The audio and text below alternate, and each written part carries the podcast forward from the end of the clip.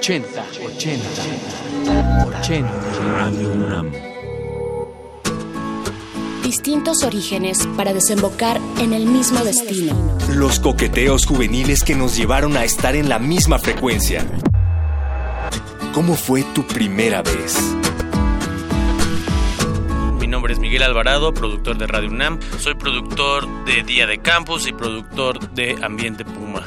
Una de las razones por las que me gusta mucho o por las que empecé en la radio es porque como medio de comunicación te da la oportunidad de experimentar o de imaginar más cosas. Bueno, la radio te da más tiempo de imaginar cosas, más que la televisión que ya te la dan disuelto y, y así como la música también, pues es una forma en la que pues, nos podemos expresar.